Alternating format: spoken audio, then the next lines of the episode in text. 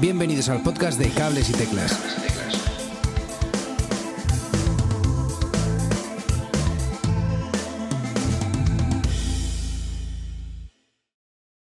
Hola, buenas y bienvenidos a un nuevo episodio de Cables y Teclas. Eh, ya sabéis, vuestro podcast semanal sobre música y tecnología. En el episodio de hoy traemos a David Sancho. David, buenas, ¿qué tal? Buenas noches, ¿cómo estáis? Qué guay, yo muy bien. Y también tenemos al otro lado a Edu Herrera. Buenas, ¿qué tal? Buenas, Edu.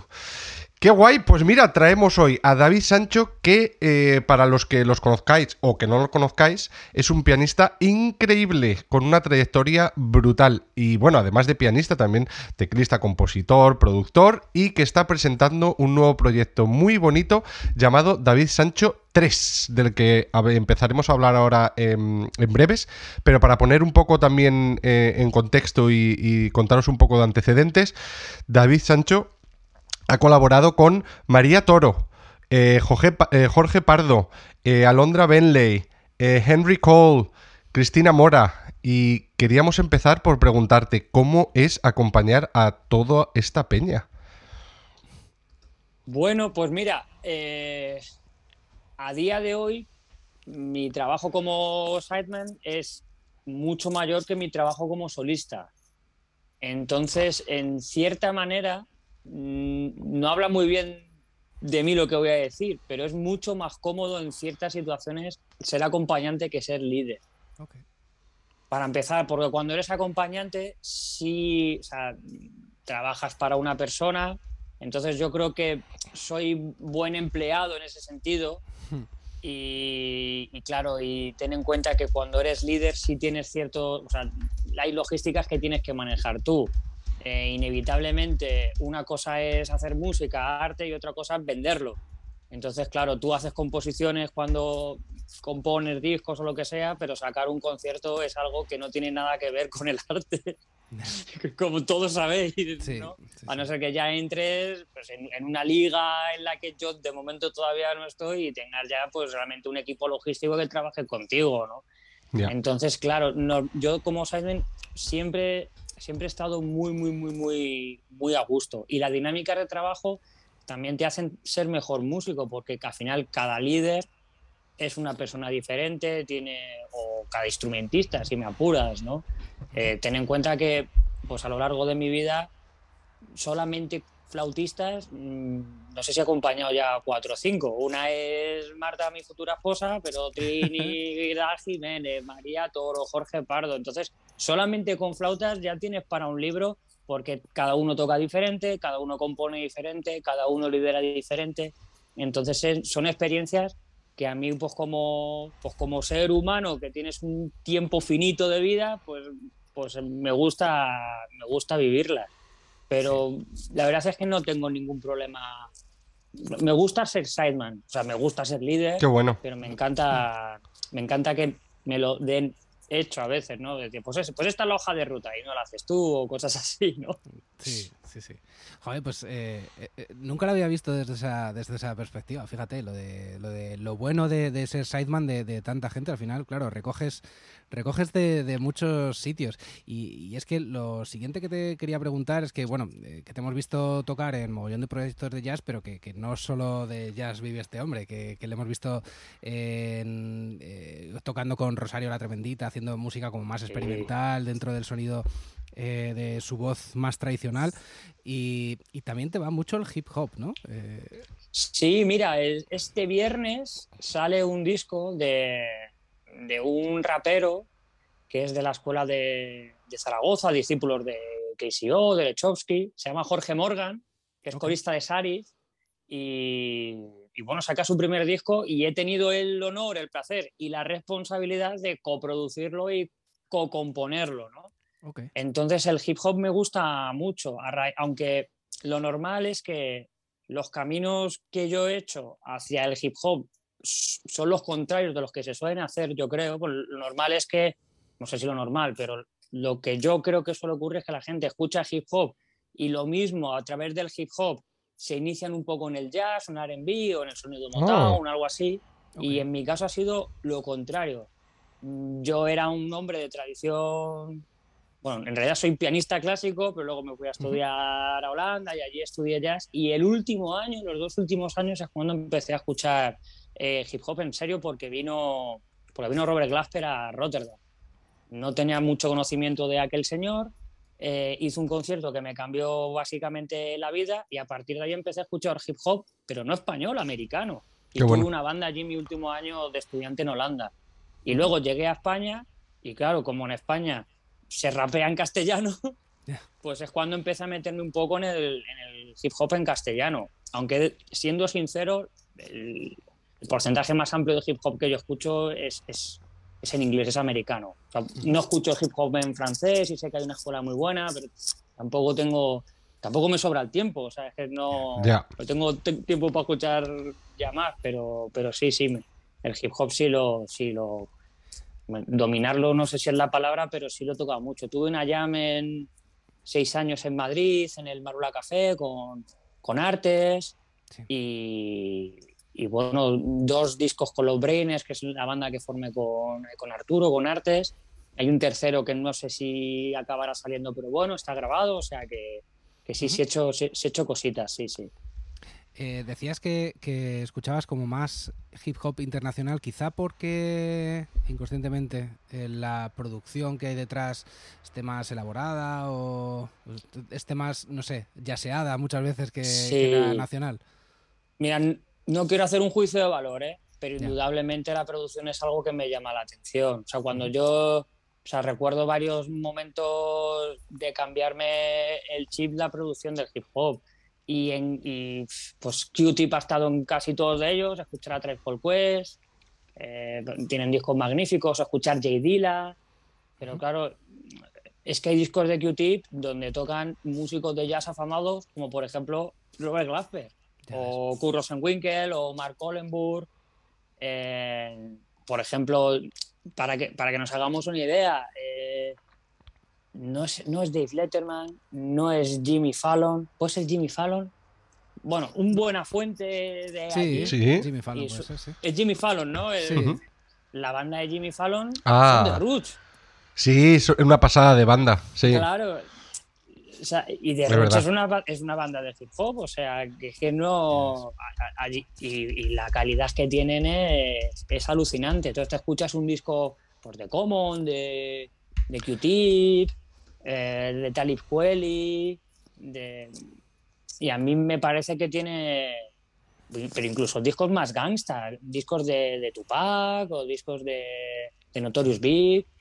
Y a mí las producciones me, me gustan mucho porque tienen un componente de, de música, llámese Motown, RB, Claro. incluso jazz, ¿por qué no decirlo? Los discos de Rakim, pues, Ujú. pues ahí claramente va a ser, va a ser de jazz. Y en España se, se, KCO hizo, hizo un trabajo muy bueno con, con el jazz magnetism y yo lo intenté hacer mm, o lo, o lo intento hacer siempre que, siempre que puedo, ¿no? Yo creo que, que no es faltar a nadie, porque al fin y al cabo están eh, tocando una música que ha sido como muy de su territorio, que, que hablamos de hip hop, pero todos esos estilos que has hablado son como muy de, de, pues el soul, el RB y todo eso. Lo inventaron ellos, que, que te quiero decir, que, que no es, no es- creo que no es falta de respeto. Y luego, a nivel de productores, pues eh, no vamos a mentir si, si todos sabemos que, que las mejores producciones se hacen en Estados Unidos. Yo creo que, Sí, eso, que eso es obvio, ¿no? sí. Y bueno, ya mi siguiente pregunta era un poco, por cambiar un poquillo de, de tercios, ¿cómo encuentras equilibrio a la hora de compaginar proyectos y sin que te explote Hmm. la cabeza? Porque, porque o sea, me, me flipa que estés tocando, pues eh, hablábamos a- antes de Rosario la Tremendita, y al día siguiente tengas una producción de un disco de hip hop, no sé, me flipa eso. Sí, mira, pa- para que te hagas una idea, yo te, yo te cuento este mes. Yo te cuento las, las próximas tres semanas. ¿no? Mañana tengo un concierto con Marta en, en el, en el Teatro del Bosque. Bueno, no voy a hablar de fechas por, por no marear, Sí. eh, por, por saber en qué día estamos, pero para que te hagas una idea. Tengo después un, un viaje en avión eh, porque toco con Rosario. Después me voy a Francia tres días, toco con Antonio Lizana. Eh, después tengo dos, tres conciertos con Rosario. Entre medias tengo un concierto de una banda mía de jazz que se llama Monodrama. Ujú. y, y luego pues tengo un encargo para el Festival de Arte Sacro, de música de, de Radiohead. Entonces de repente son, no sé si he dicho, cuatro, cinco o seis proyectos en menos de 21 días. Wow. Eso, eso implica una gran responsabilidad y sobre todo una, en mi caso, una metodología de trabajo, pues un poco, o sea, no, no soy un, no es que no, no es que no sea un buen músico de ahora tengo este repertorio y llego a la prueba de sonido y lo recupero y lo voy a tener bien. Necesito un... Ahí se nota que, que del pianismo clásico en mi caso es difícil salir. Entonces, soy un tipo que necesito estudiar un poco a diario, mantenerme en dedos, recordar repertorios cuando de repente, de repente pasan más de dos meses sin haberlos tocado. Y bueno, pues se puede generar un poco de estrés. También es cierto lo que hablaba antes de lo de ser sideman, que el hábito hace al monje. No me he visto todavía en la tesitura de tener una gira de 40 conciertos con un artista y solamente con uno o dos artistas. Entonces, bueno, pues al final me he ido de la necesidad a virtud, ¿no? Me he ido, me he acostumbrando, pero sí es cierto que, mm, claro, te diría, cada vez lo llevo mejor, pero por suerte es que cada vez también tengo más volumen, entonces no sé si lo llevo mejor, me estoy habituando, lo llevo mal, pero el caso es que voy sobreviviendo, o sea que sí, pero sí, sí es cierto que necesito para mí mismo cierta disciplina de trabajo. O sea, cierta disciplina de, pues de repente si tengo tres proyectos en una semana, desde 15 días antes, a no ser que sea un proyecto, por ejemplo, pues no porque sea mi novia, pero el de Marta, pues no me lo estoy mirando porque estoy teniendo una regularidad de conciertos, al menos uno al mes, uno dos, dos al mes. Entonces, claro, si desde enero ya encadeno 6-7 conciertos o con Rosario la Tremendita también está ocurriendo. Eso estoy tocando con ella desde... Estoy teniendo suerte y estoy teniendo una buena racha en los últimos 2-3 meses. Entonces, oye, pues si no pasa más de un mes, no necesito, no necesito echarle un vistazo, pero es un poco... Bueno, me, me exige siempre estar en, dedos. Sí, sí, sí. Sí, esa exigencia siempre la tengo. Luego, luego queríamos hablar contigo un poquillo de la, de la forma de, que tienes de estudiar. Ahora, ahora te hacemos preguntas sobre eso.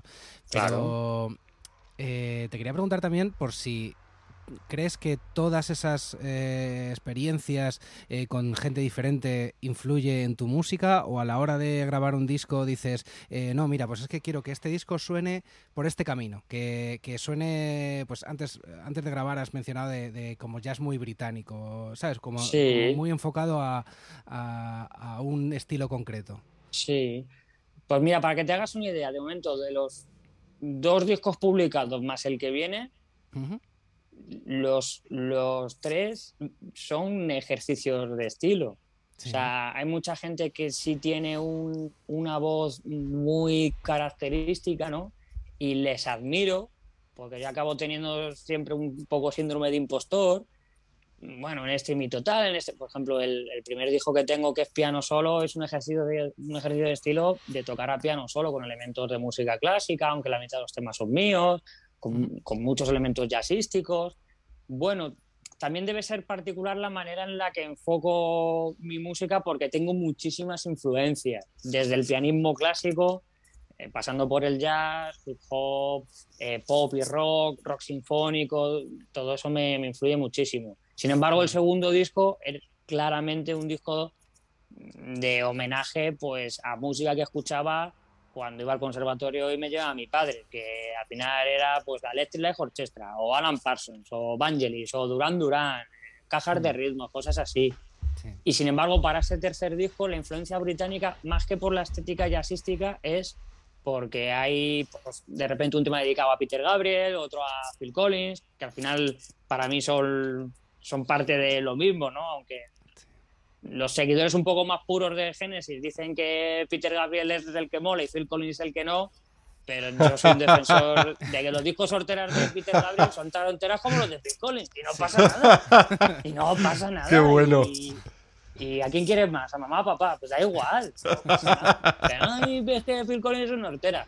Pues, oye, pues uno hizo la de Tarzán y el otro el de Wally. No pasa nada. Claro. Totalmente, totalmente. Eh, y te diría que, David Bowie ha tenido sus momentos sorteras y no pasa nada. Sí. claro, yo soy un gran defensor, también te digo, soy, un gran defensor de la hortera, ¿eh? Porque tengo una teoría. Tengo una teoría. Y es que no existe música hortera. Es que la humanidad no está preparada aún. ¡Oh, qué bueno! Hostia, mano, le tenemos que presentar a, a Paco Loco, a este hombre. Seguro que tiene una opinión de eso. Es que me estoy apuntando todo- esto porque me ha encantado, ¿eh? retrofuturismo, ¿no? Por ejemplo, una banda que, que estoy escuchando ahora muchísimo, me gusta mucho. Rufus the Firefly, que, el- que el- habéis tenido a, a Víctor. Les estuve viendo el otro día en el, en el Price. Qué ban- Mm. Abro, abro paréntesis, ¿eh? Tocan que lo, o sea, tocan que lo flipas, tío. Son buenísimos. O sea, joder, Sí, sí, sí, y hay un montón de sintes, muchos, muchos 70, pero también como. yo no sé- si Roland Strings, no, sé- no sé a qué suena, pero cosas, cosas que podría ser de Depeche Mode, o de Yazoo, o de Rick Wakeman, o de lo que sea. Y, y ahora, parece que ahora aplicado vuelve a ser cool, pero eso se hacía en los 80 con un overhead y cogían el sonido de serie y ni lo filtraban ni nada y Sí, sí, escuchas el, el Graceland de Paul Simon, ¿no? Y ahora dices, la madre que me parió, ¿no? Y, y no pasa nada, Sí, sí, sí. Qué bueno. todo bien. Total. Estuve, estuve en ese concierto, me pareció, me pareció una pasada. Y sobre todo lo que eh, lo que decías tú de, de que como que hay mazo de capas de teclados y, Sí. y- y todas tienen su porqué, ¿sabes? Y, Sí. y, pues hay un teclado solo para hacer los strings y hay un teclado solo para. ¿sabes? No sé, como que, como que hay un mogollón de capas y, y está todo muy bien, muy bien llevado a ese estilo un poco. que para mí no sortera el estilo de Rufus, pero. eh, No, pero que, que por llevado a ese estilo auténtico de decir, es que ese es el sonido, ¿sabes? De, Sí. claro, claro, por llevaba. ejemplo, o yo que sé, también con, con el boom Stranger Things, ¿no? Sí, O sea, claro. claro. eh, y, te, ima- y te imaginas, joder, pues, pues, pues es estupendo, ¿no? O por ejemplo, cuando yo recuerdo mucho al llevar la llave en el Marula, ¿no? Hacía muchos solos con, con sintes, con delay, con bus, con tal, con Pascual, y había mucha gente que me decía, guau, tío, es que eso que estás haciendo es tan moderno, que decía yo, es Ya es ves. es súper moderno, es moderno del año 74. Sí, sí, sí. Te voy a presentar a, Pink Floyd y a Rush. Te voy a. Claro, pues es, A ver. esa onda, "Guau, tío, es que es súper moderno. Y digo, Sí, sí, sí. Pues si tú lo dices, pues tan Sí. moderno como le Sócrates, que es muy moderno, claro. Pero, pero, Verdad que- pero no, lo mismo que- no tanto. claro. Es verdad que se vuelve, se vuelve a llevar todo, toda esa Sí. onda, yo creo. Eh, y luego, bueno, has tocado en los eh, principales escenarios y festivales de, de jazz de todo el mundo. Te quería preguntar por cómo ves la aceptación de, de la música jazz en otros países versus, digamos, la aceptación del jazz en, en España. ¿Te tratan bien fuera? Pues mira, eh, siempre que he estado fuera, primero como estudiante y luego como ya como músico profesional, eh, sí noto que, el- que cuando hay un prefijo que es flamenco, mm, la gente como que se, se- se cuadra más, ¿no? Ostras. Sí, sí, sí, sí, sí, sí. Sí, sí, eh, pues cuando he tenido que ir con, con Antonio, ahí sí, en Francia, que es la segunda vez que voy a estar, sí, sí, realmente sí, sí notas que el flamenco como estética es muy, muy, muy respetado fuera. Si tocas, si tocas jazz un poco, llámese un poco más mainstream, pues sí es cierto que, que hay países donde hay muchísima tradición y quizá pues más que en España. Pero yo, pero yo he hecho una lanza a favor de, de España a día de hoy. Yo creo que yo pertenezco como a la primera generación, o si no primera, Mm. primera y media, de gente que, que han ido al extranjero a estudiar. Y claro, pues hemos tenido, joder, yo recuerdo mis profes de piano, pues uno fue el segundo del Mon Competition. O sea, es pues como si hubiese estudiado piano clásico y me hubiese dado clase eh, la- el que quedó finalista del, del concurso Frédéric Chopin. O sea, dices tú, la- jo- Dios, Dios bendito, o sea, que yo creo que, y, y cada vez hay más gente que también estudia en el extranjero o, o incluso gente que va directamente a Berkeley, o sea, Ya y- ves. y la forma, o sea, yo creo que a, nivel de formación ahora también hay, ahora hay mucha más información, muchos más cursos online, mucho más YouTube, muchas maneras de transcribir con mucha más facilidad. Pero yo sí lanzo una lanzo una lanza a favor, yo creo, del, nivel que tiene, que tiene ahora el jazz en España. Yo creo que es un nivel muy bueno. Y lanzo una lanza a la gente que tocaba cuando aquí, a nivel jazzístico, estábamos en el Paleolítico. O sea, una lanza, una lanza por, por Tete Montoliu ya ni te cuento. O sea, es que Tete Montoliu es nuestro, es decir, nuestro Severiano Ballestero, o sea, cuando, o nuestro Manolo Santana, o sea, cuando, cuando la gente no sabe coger una raqueta, este tipo, pues, Tete Montoliu es un tipo que tocaba con Dexter Gordon, o sea, es, es alucinante. O incluso los 80, la gente, por ejemplo, yo tengo un hijo con Chema Sai. Chema, Chema tocaba con los americanos cuando no sabíamos decir hello, goodbye. ya ves. Tiene muchísimo. O sea, yo tengo, o sea, que yo tengo mérito, pues sí, pues he estudiado, lo he hecho bien, me he esforzado, he, echado, he echado codos, pero, pero, ostras, antes tenía el, mismo Jorge Pardo, ¿no? Horacio y Castro, o sea, esa gente tiene, tiene mucho mérito porque había mucha menos información de la que, de la que hay ahora. Total. Pero vamos. Y bueno, aquí en, Madrid tenemos la suerte de, tener muchos pequeños locales donde se hacen jams. Hay algún festival de, jazz y, hay alguno muy importante y tal, pero sobre todo lo que tenemos son, son muchas eh, pequeños garitos, pequeñas salas de donde se hacen jams. ¿A ti te mola el mundo este underground? Antes hablabas de, la jam del Marula y tal. Mira, lo, lo, lo, practiqué mucho porque, porque llevaba una y a veces pues, pues participaba en otras bien como sustituto o bien de una manera más ocasional o sin ser de una manera semanal. Pero he de decir que soy un tipo diurno. Mm. Entonces, eh, mm, la nocturnidad, no, no, te voy a decir que lo lleve mal, que me encanta, pero soy más de ver conciertos a las 8 que de cenar y esperar hasta que a las once y media ocurra algo, claro. Sí yo, yo siempre hablo de, cuando dormía, o sea, por ejemplo, en, el más al norte de los Pirineos, tú, tú, puedes madrugar e ir a una jam, no es incompatible. Y yo recuerdo, por supuesto, antes de pandemia, mm, yo, o sea, no me avergüenza decir esto, yo me he dormido tocando.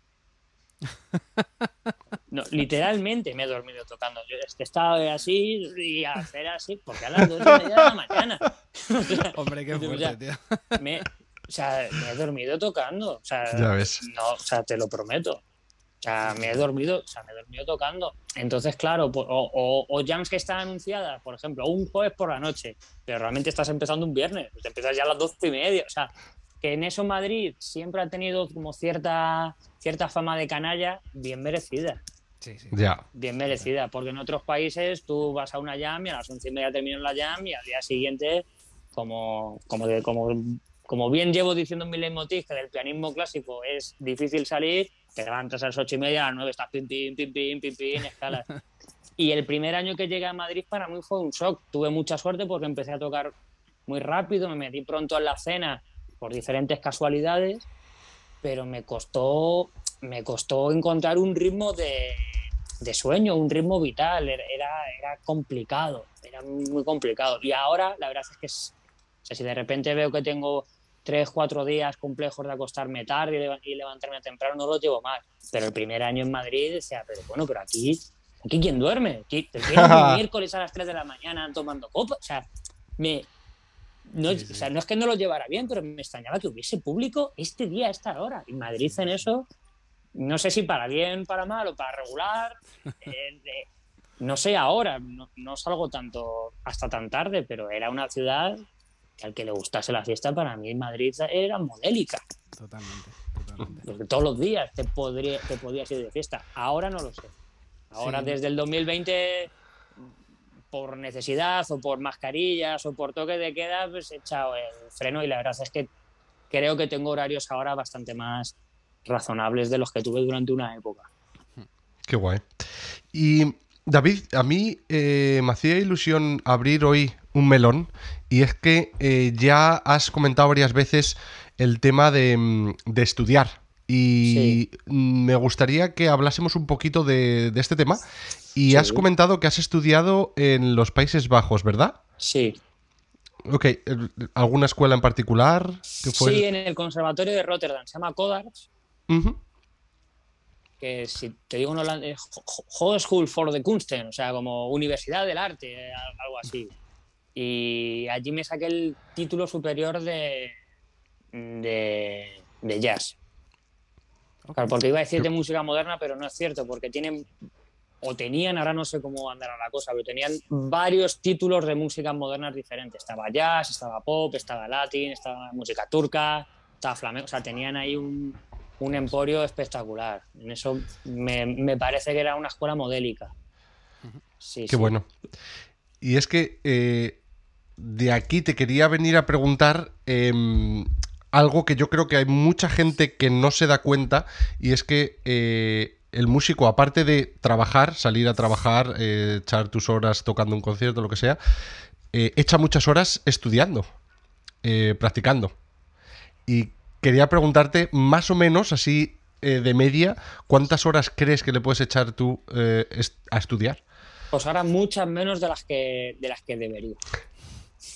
Pero muchas más de las que la gente se piensa. O sea, mi, mi novia cuando empezó a salir conmigo me cuenta que, que bueno que le sorprendió un poco mi, mi novia y yo nos, éramos amigos antes de ser novios y entonces ella ya me conocía de haber hecho conciertos de tomar birras con ella no sé como colega y entonces claro ella sabía que o sea ella me conocía ya como pianista y cuando empezamos a convivir parece que le sorprendió que que ya empezamos a dormir juntos, levantaba el ojo y la persona con la que había dormido ya no estaba en la cama. Y se asomaba ahí y estaba con los cascos puestos estudiando. Toma ya. Entonces, claro, cuando yo era estudiante podía echar muchas horas. A día de hoy, si no toco, también tengo labor docente. Ya. Entonces, las horas centrales del día no las puedo aprovechar. Cuando tengo dos mañanas libres, como por ejemplo he tenido hoy voy a tener mañana, pues tengo que aprovechar para, para estudiar. Entonces, ahora he hecho muchas menos de las que debería, muchas menos. Y muchas veces estudian o, o checo alguna cosa en prueba de sonido, o haces otro tipo de estudio, también más de producción, búsqueda de sonidos, o, en mi caso que también toco a veces con pedaleras, con los Fender Rhodes y todo eso, pues otro tipo de conocimiento, ¿no? De síntesis pero las horas que le echaba antes ya no le he hecho. Dicho sea de paso, si yo empiezo una clase, por ejemplo, yo tengo clases los lunes y los martes y empiezo las clases a las 11, yo al sitio llego a las 9, cuando abren. Y el, y el, y el primer alumno que entra me pilla siempre estudiando. Entonces, Y tú dices eh, que llegas como profesor. Sí, sí. Y como alumno, eh, ¿hay algo todavía... Eh, para cómo te mantienes fresco, ¿no? ¿Cómo eh, vas a alguna masterclass o qué haces para mantenerte al día? repertorio, sigo transcribiendo, sigo transcribiendo solos jazzísticos por de por de mis pues de mis héroes musicales. Lo bueno que tiene la música, ayer se lo dije a unos alumnos, a unos alumnos míos, es que si fuéramos futbolistas no nos no se nos ocurriría echar una pachanga con Messi. ¿No? O en mi caso con Falcao, yo que soy del Rayo, se me ocurre. Y, sin embargo, tú como músico sí puedes ponerte un disco, ser bajista y estás tocando con Sting. Sí. Y le puedes copiar y, puedes aprender de lo, que, de lo que él hace. Entonces yo sigo transcribiendo, sigo transcribiendo bastante, no solamente solo, sino pues sigo intentando imitar sonidos, o sea, por ejemplo, mi conocimiento de la síntesis no es, eh, ¿cómo decirlo? No es desde el conocimiento de la física, es desde el conocimiento del timbre musical. Entonces yo tengo mucha menos idea teórica de la que debería pero sí he aprendido a, con esto es un emisor de camparme, pues ya sé lo que es, o esto es un, esto suena Moog, esto suena Moog, o esto suena Pink Floyd o tal para jugar, o esto suena tal, o esto es una Prophet, o sea, a través del, de la oreja sí he aprendido a imitar ciertos sonidos y, o, ciertas o ciertas estéticas. Pero mm, ¿Por qué, qué, coño estoy diciendo? ¿Qué, me habías preguntado, Manuel? no, no te preocupes, que cómo mantenías, eh, eh, em, pues eso, cómo, cómo, te mantenías fresco, ¿no? ¿Cómo seguías estudiando? Sigo transcribiendo, sigo transcribiendo. Eh, por ejemplo, aprovecho muchos repertorios que tengo para intentar focalizar en un aspecto y seguir trabajando en ello. Por ejemplo, ahora que tengo que tocar eh, bastante flamenco con Rosario, pues cada X tiempo me veo ciertas carencias rítmicas o ciertas carencias de no tener buen timing. El flamenco te exige tener un, un tempo, un tempo guay, poder acabar las falsetas bien, con... entonces eh, me viene bien para volver a estudiar un poco con metrónomo ciertas cosas o mejorar un poco la dicción digital, cosas así. Eh, o por ejemplo, si tengo que tocar, el flamenco pues me exige un conocimiento armónico del cual no era muy, muy, muy consciente y en el cual me considero que estoy ahora a nivel 1. Mm. Pero, pero claro, por ejemplo, estoy conviviendo mucho. Está siendo un poco humilde ahí, me parece. ¿eh? bueno, o, dos. Pero, pero, pero claro, el, el, flamenco, por ejemplo, sí me ha, me ha dado. Mm, pobre de mí que pensaba que era una escala y contar hasta seis o hasta doce y ibas a ir sobreviviendo. Y a medida que empiezo a tocar con Jorge, con Rosario, con Antonio Lizana, de repente te das cuenta de que no tengo ni idea de nada. O sea, de que la letra es un mundo, la letra implica un acompañamiento, un acompañamiento al cante no es lo mismo que un acompañamiento al baile, eh, no es lo mismo mm, contar 6 que 12, o sea, es pues, pues algo que de exigirme, de, poder vivir sin tocar, pues me exigiría encerrarme por lo menos dos o tres añitos en mi cuarto para, pues eso, transcribir a Paco, transcribir a Camarón o a La Paquera, o a Sabicas, o a Chano Domínguez, y claro, y no tengo tanto tiempo para eso, entonces pues voy un poquito más lento. eh, ¿Qué te iba a decir, David? Has mencionado que eh, das clase. Eh, ¿Nos puedes comentar un poquito dónde? Eh, más que nada, por si hay alguien escuchándonos que quiera pasarse por ahí y tal, pues para dejar por aquí la información. Estoy en la Escuela de Música Creativa en el Centro Superior. Estoy en el superior de la creativa. Estoy dos mañanas, lunes y martes, y doy ah. varias asignaturas. Tengo un alumno de piano, pero doy también piano complementario, doy combos, eh, doy reducción de partituras para compositores y, doy improvisación. Qué guay. Y luego, pues a nivel particular también también doy clases. Lo que pasa es que por falta de tiempo, el, a nivel particular, necesito que el alumno tenga un nivel que no sea de iniciación. Ya. Ajá.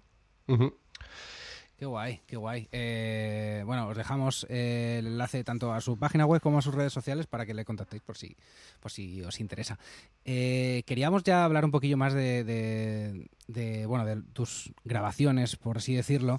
Y hablamos hace, bueno, la semana pasada con Marta Mansilla sobre el proyecto MIR, donde tú también participaste. Sí. Incluso eh, por lo que he leído, te sirvió como de inspiración para grabar eh, tu primer disco allá por 2019, si no me equivoco.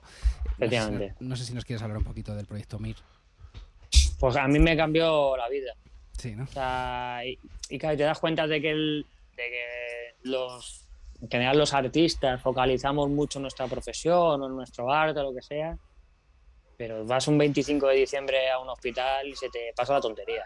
O sea, yo Joder, yo he llorado, ¿eh? O sea, yo he salido, yo he salido de tocar y he llorado. Y eso, y eso que, por ejemplo, Marta, mi novia, trabajaba en un sitio una exigencia emocional a veces mucho más fuerte que la mía. Mi sitio era muy tranquilo, era hematología. Entonces, bueno, pero, pero o sea, Marta, pues, al estar en, politrauma y todo eso, había veces que, que, la tenían que echar porque había habido un accidente de tráfico, alguna cosa realmente, realmente muy seria.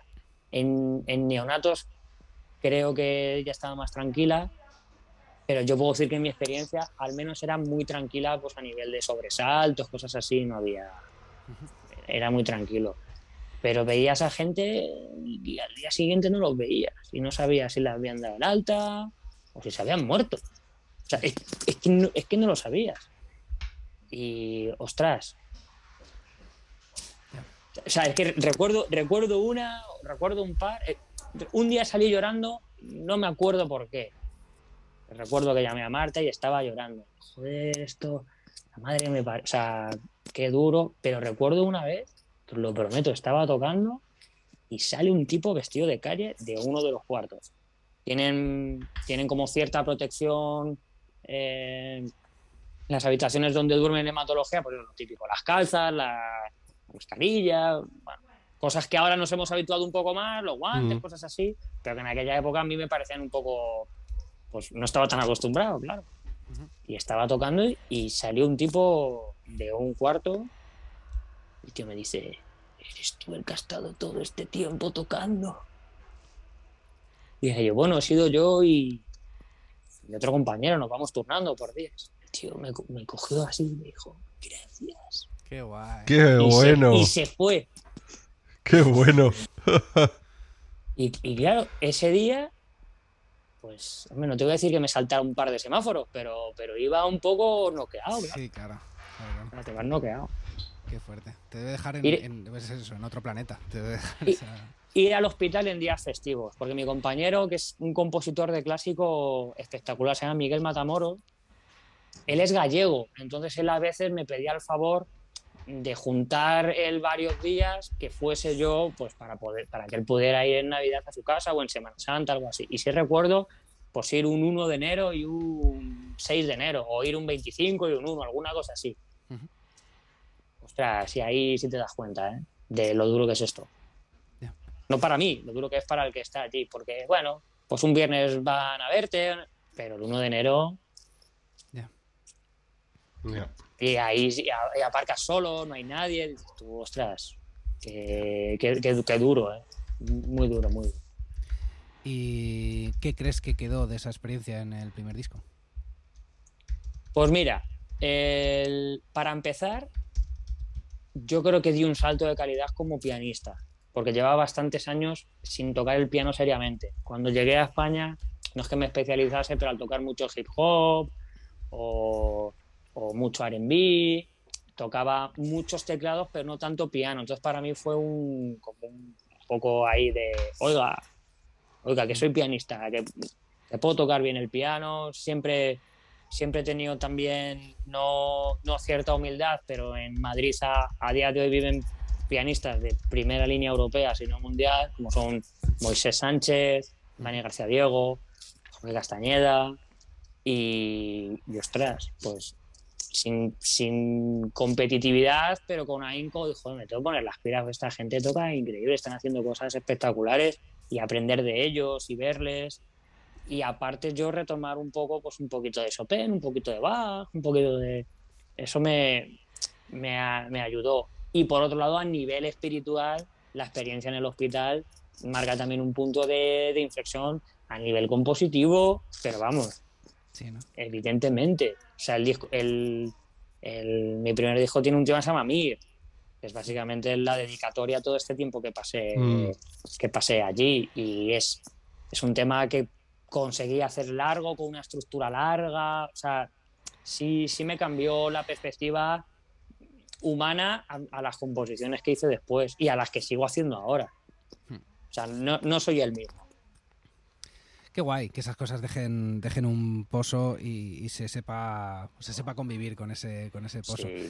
Luego en 2020 publicas tu segundo disco que se llama From Home, que fue grabado durante, durante el confinamiento con un sonido mucho más electrónico quizá, ¿no? Con más eh, sintetizadores, cajas de ritmo, Sí. tal. Y, y ahora estás presentando eh, David Sancho 3, que es, que es un proyecto eh, junto a unos músicos de, de la escena nacional increíble, eh, Jesús Caparrós al bajo y, y Borja Barrueta. Eh, el disco que se llama, si no me equivoco, Meditaciones y del que ya, Ujú. del que ya hemos podido escuchar algunos adelantos en YouTube. Os dejamos, por supuesto, los enlaces en, en las notas del episodio. Da la impresión de que habéis encontrado como un sonido con el que os sentís muy cómodos, ¿no? Los tres.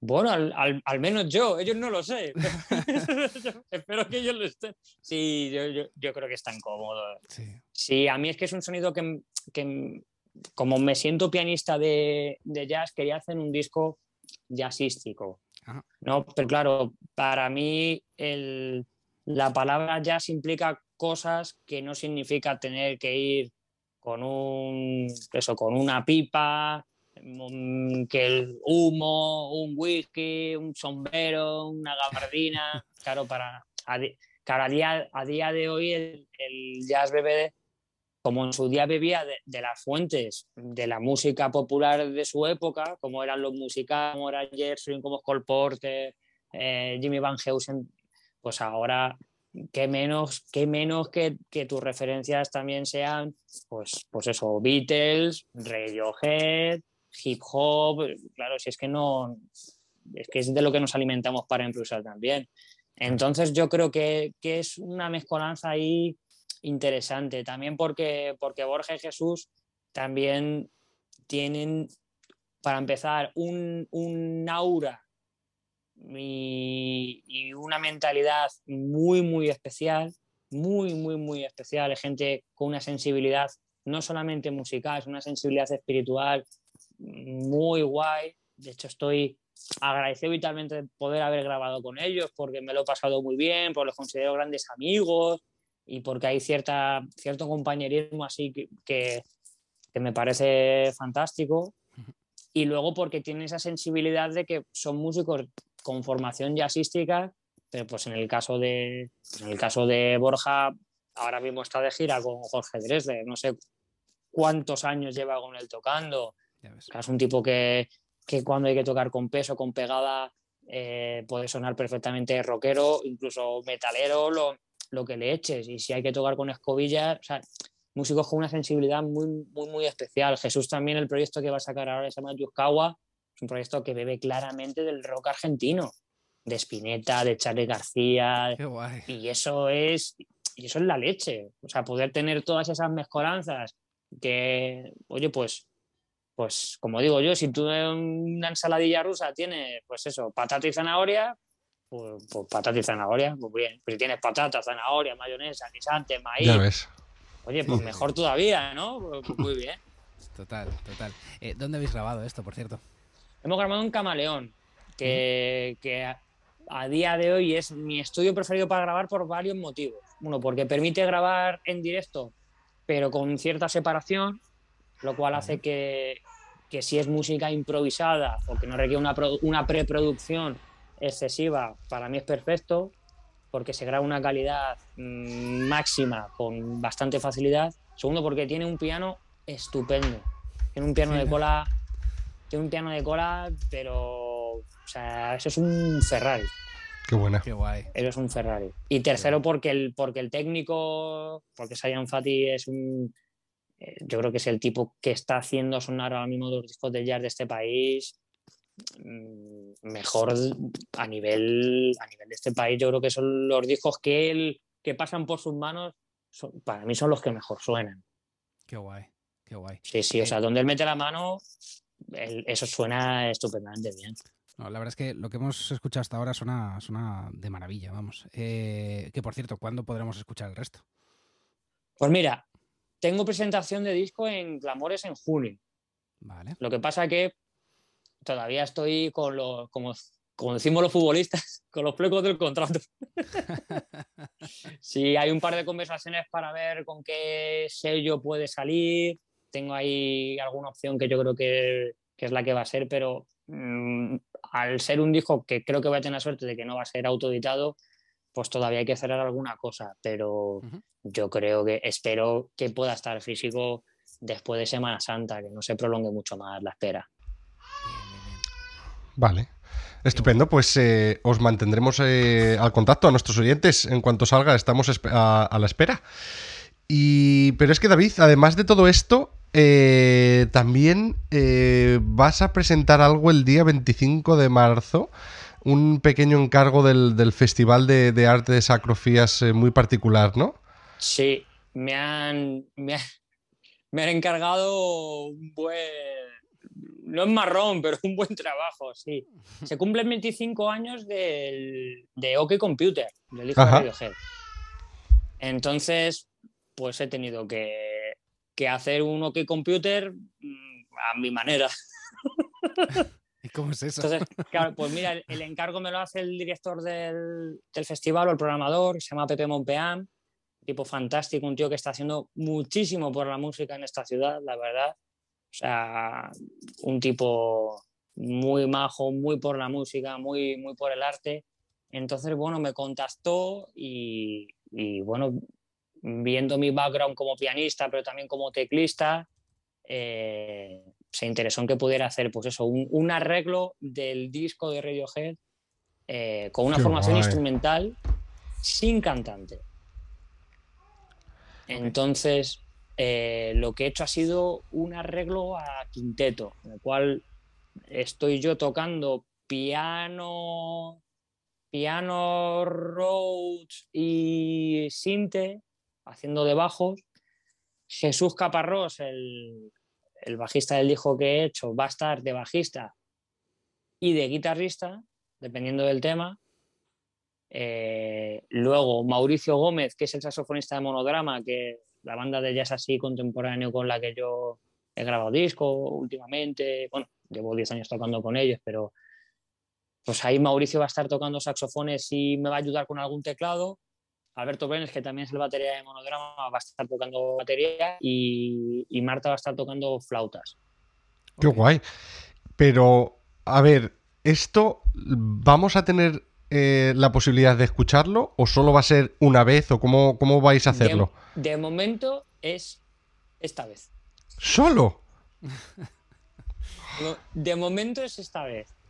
No descarto, no descarto grabar el concierto de alguna manera, Sería la leche, la verdad. pero sí de, de- de- de mo- de momento es, es, es- es estreno y, y, bueno, estoy abierto a contratación,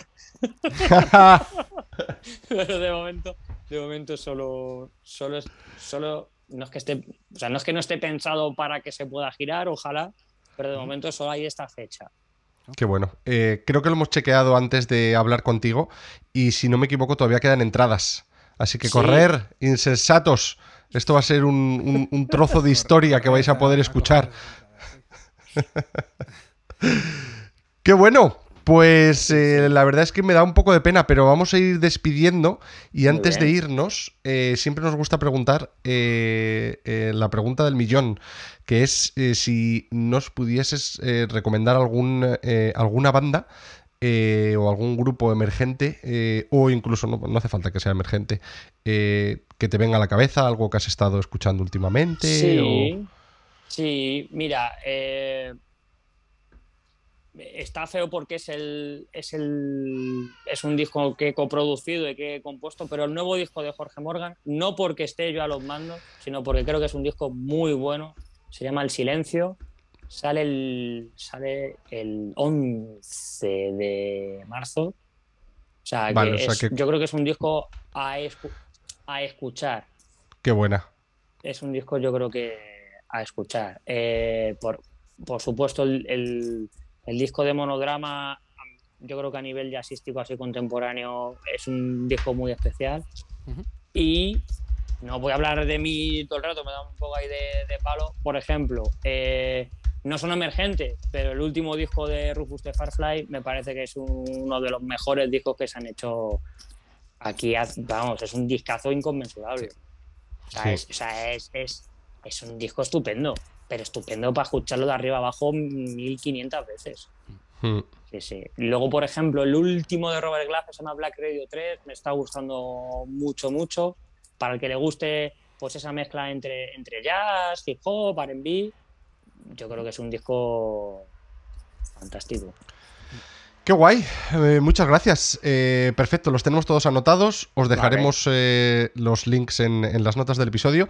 Ah, y antes de irnos, ¿algún podcast? No hace falta que sea relacionado con la música, si lo es guay, si no, no pasa nada. Mira, como, como soy muy, muy que me gusta mucho el deporte, eh, y, y como me gusta el deporte, pero soy un tipo un poco sui generis, no suelo consumir eh, eh, no suelo consumir deportes en radio al uso, Ujú. porque está bueno, el periodismo deportivo os imagináis que es una ciénaga una ciénaga, como... un- Pero yo ten- tengo una debilidad, y esa debilidad es Anthony Daimiel. Entonces, allá donde él está, yo suelo estar cerca. Entonces, por ejemplo, él estuvo mucho tiempo en Colgados del Aro, a pesar de que se ha ido, yo sigo escuchando Colgados del Aro. Juan Iturriaga es un tipo que me cae, que me cae bien, a pesar de que, bueno, pues, pues a veces se junta él con Ciro López y, y dicen alguna tontería o lo que sea, pero bueno, no está mal. Y Anthony Daimiel ahora mismo todos los martes saca un, un podcast con, con drafteado, se llama 2 más 1. Yo tengo Y como me también, sí. Efectivamente, como no consumo toda la NBA que me gustaría, pues por lo menos semanalmente me doy ahí un, pues eso, por ver cómo va la conferencia este, la oeste. Soy un poco seguidor de los Celtics y estaba un poco de bajón porque iban mal y resulta que llevan dos meses estupendos y están, no sé si cuarto de conferencia, o sea, que, que parece que Sí, sí, sí. que van bien. remontado, Han remontado. eso bien. Y luego, la verdad es que mucho podcast de música no suelo consumir porque lo que, lo que hago es escuchar mucha música. Igual que, por ejemplo, conciertos en YouTube no suelo consumir. O sea, consumo más, los, consumo más discos que, que, que vídeos o videoclips no apenas consumo. Pero de humor sí suelo consumir, sí suelo consumir bastante. Entonces, bueno, pues como, como vivo con Marta, básicamente lo que ella os haya dicho lo solemos consumir juntos. Para mí, Estirando el Chicle es un descubrimiento increíble. O sea, es fantástico, eh, son estupendas, se, traman- se, se tratan temas eh, fantásticos. Sí. eh, las colaboradoras, yo a Ainar la conocía de Buenismo Bien, que es un podcast que sí consumo, pero me parece que, que aquí está a un nivel superior. Patri Espejo, estupenda, Lara Chus, estupenda. Entonces, eh, con Estirando el Chicle eh, he notado, notado ahí algo, algo muy guay. Y luego, pues, por ejemplo, consumo sobre historias de, de España de los 80, los 90, pues, tontería, pero eso. ¿Qué, qué, qué- qué era el Grand Prix? ¿O qué. Ah, qué fuerte. lo- lo- esto, ¿Cómo se llama? Eh, eh, España es un país muy rico en crónica negra también, ¿no? Pues, el crimen de no sé cuánto, no sé qué. Pues hay, hay un hay un podcast que se llama Remember. Ok. Y, y el, el tipo que lo lleva, pues a mí me, me, me gustan mucho los temas que trata. Muchos, muchos es pura prensa rosa de los 90 y, y, y cómo, o sea, y cómo, claro, y, y cómo, cómo se llega, cómo, cómo se llega a, a esos niveles, ¿no? Que en España, pues no sé si, no, no conozco cómo funciona en otros países. Bueno, en otros países, en Inglaterra hay prensa, hay prensa amarilla directamente, o sea que tampoco estarán mucho mejor, pero pero ver cómo, cómo, cómo en España hay ciertos fenómenos sociales que calan, a mí me parece que es alucinante. Sí, sí, sí. Y el tipo lo desgrana de una manera con cierto humor, pero de una manera bastante metódica y bastante y bastante guay. Y aparte de eso, mucho humor. La ruina. Eh, donde esté Berto Romero también yo voy a estar cerca. O donde, o donde está Raúl. Mira, lo de Bro del Tolkien no lo he escuchado aún. Y quizá debería, porque donde está Raúl Cimas convendría estar cerca. Sí, sí, sí. Es, es- Y el, y el sentido de la birra. Las mejores entrevistas Joder. ever. Estás dando, estás dando muy en el clavo. Escucho muchos de esos podcasts que, que has mencionado. Es verdad que, que 2 más 1 lo empecé, lo empecé a escuchar hace, hace nada y me mola un montón porque seguía a los chicos de Drafteados, les, Sí. seguía, les seguía en YouTube un poco por estar, pues como dices tú, al loro de la NBA sin ver los partidos de la NBA. Sí. Y, y bueno, que, que te voy a contar de Estirando el Chicle, que se llevaron el Ondas a Mejor Sí. Podcast del año. O sea, es que son unas cracks. Son unas cracks. Eh, David, tío, tenemos que empezar a, a- a terminar el episodio, Claro que sí. pero no podía dejar pasar la oportunidad de preguntarte a ti más que a nadie ¿qué equipo, qué equipo estás usando actualmente? ¿Qué teclados tienes? Ah, teclados. Pues mira, Sí. desde, desde, hace, desde hace unos años, no sé si es desde el 18, el 19, eh, soy endorser de Yamaha. ¿vale? Qué bueno. No me implica, o sea, no es prohibitivo ese endorsement, o sea, toco otras marcas, Ok. pero básicamente como teclados principales suelo usar teclados de Yamaha. Entonces, por ejemplo, para giras en las que, por ejemplo, eh, no hay presupuesto suficiente como para que tener un backliner, que Ujú. no lo tengo, el día que eso ocurra seré rico, pero de momento no ocurre, o sea, que tengo muchos viajes en furgoneta, muchos viajes en tren, ahí me estoy llevando un, un modelo de Yamaha que, que, me parece espectacular. Se llama IC61. Sí. En un principio es un modelo hecho para, para tener buenos sonidos de Hammond, pero realmente funciona pues igual que su competencia que el Nord, o sea, es un Nord. Es como un todoterreno, ¿no? De efectivamente, entonces yo lo uso para Rhodes, para Paz, para algún sinte que está muy bien y sí es cierto que los, que los sonan espectaculares, pero básicamente ese es el que estoy usando, por ejemplo, con Rosario o con Marta, con... eso por un lado. Por otro lado, también soy en, endorser de una, de, de una marca muy, muy, muy pequeña de, pedales, se llaman Urantia, son de Madrid, de Carabanchel. Entonces con ellos uso, tengo varios modelos Sancho Signature. ¡Qué bueno! que, se han vendido uno, que es el que tengo yo. pero, pero sí, tengo un vibrato, tengo un, un, eh, un delay analógico muy, muy chulo, con, con modulación. Tengo una distorsión estupenda que me hicieron, un faz ahí que, también me permite mantener el volumen de la señal limpia intacto. Eh, súper, súper contento con estos pedales. Y luego aparte, pues, pues es que tengo de todo. Pues uso mm, cualquier tipo de marca. En, eso la verdad es que caro, barato, bueno, malo, mm, soy de hamburguesa y de estrella Michelin, da igual. O sea, para algunas cosas puedo usar un clon de Behringer, para otras un cacharro de 3.000 pavos. Eh, tengo, o sea, sí tengo ciertas máquinas originales. Por ejemplo, sí tengo un, un Roland Juno original del 80 y poco, el, el, 6, el arpegiador es increíble. Sí tengo una caja de ritmo Roland original, una, una CER68. Luego, por ejemplo, tengo algún Prophet.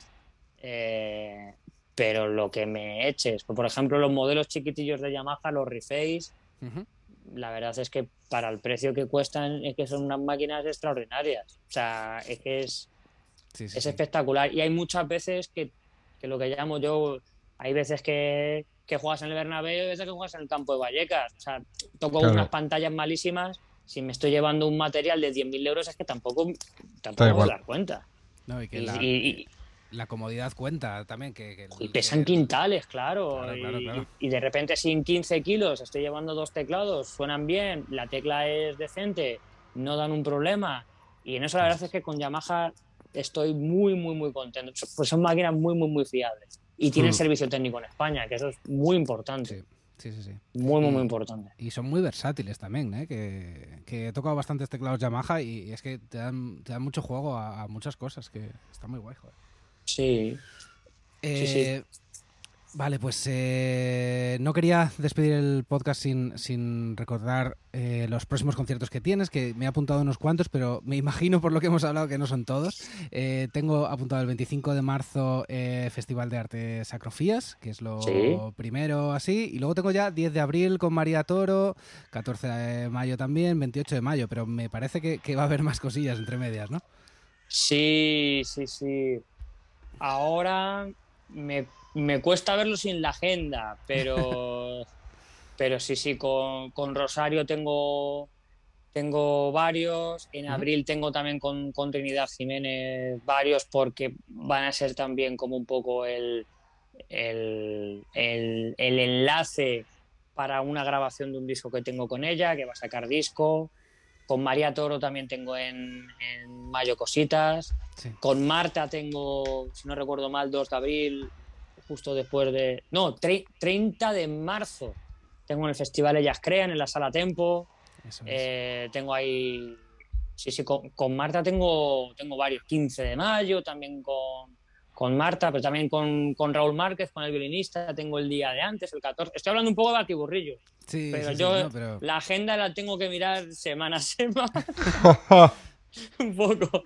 Sí, sí, sí. Qué guay, qué guay. Bueno, os dejamos de todas formas eh, enlace a su página web donde hemos encontrado un poquillo de, esta información y a sus redes sociales para que le sigáis y veáis todo lo que hace, que es, que es genial. Eh, David, tío, muchísimas, muchísimas gracias por venir por aquí. ¿eh? gracias a vosotros. Un placer.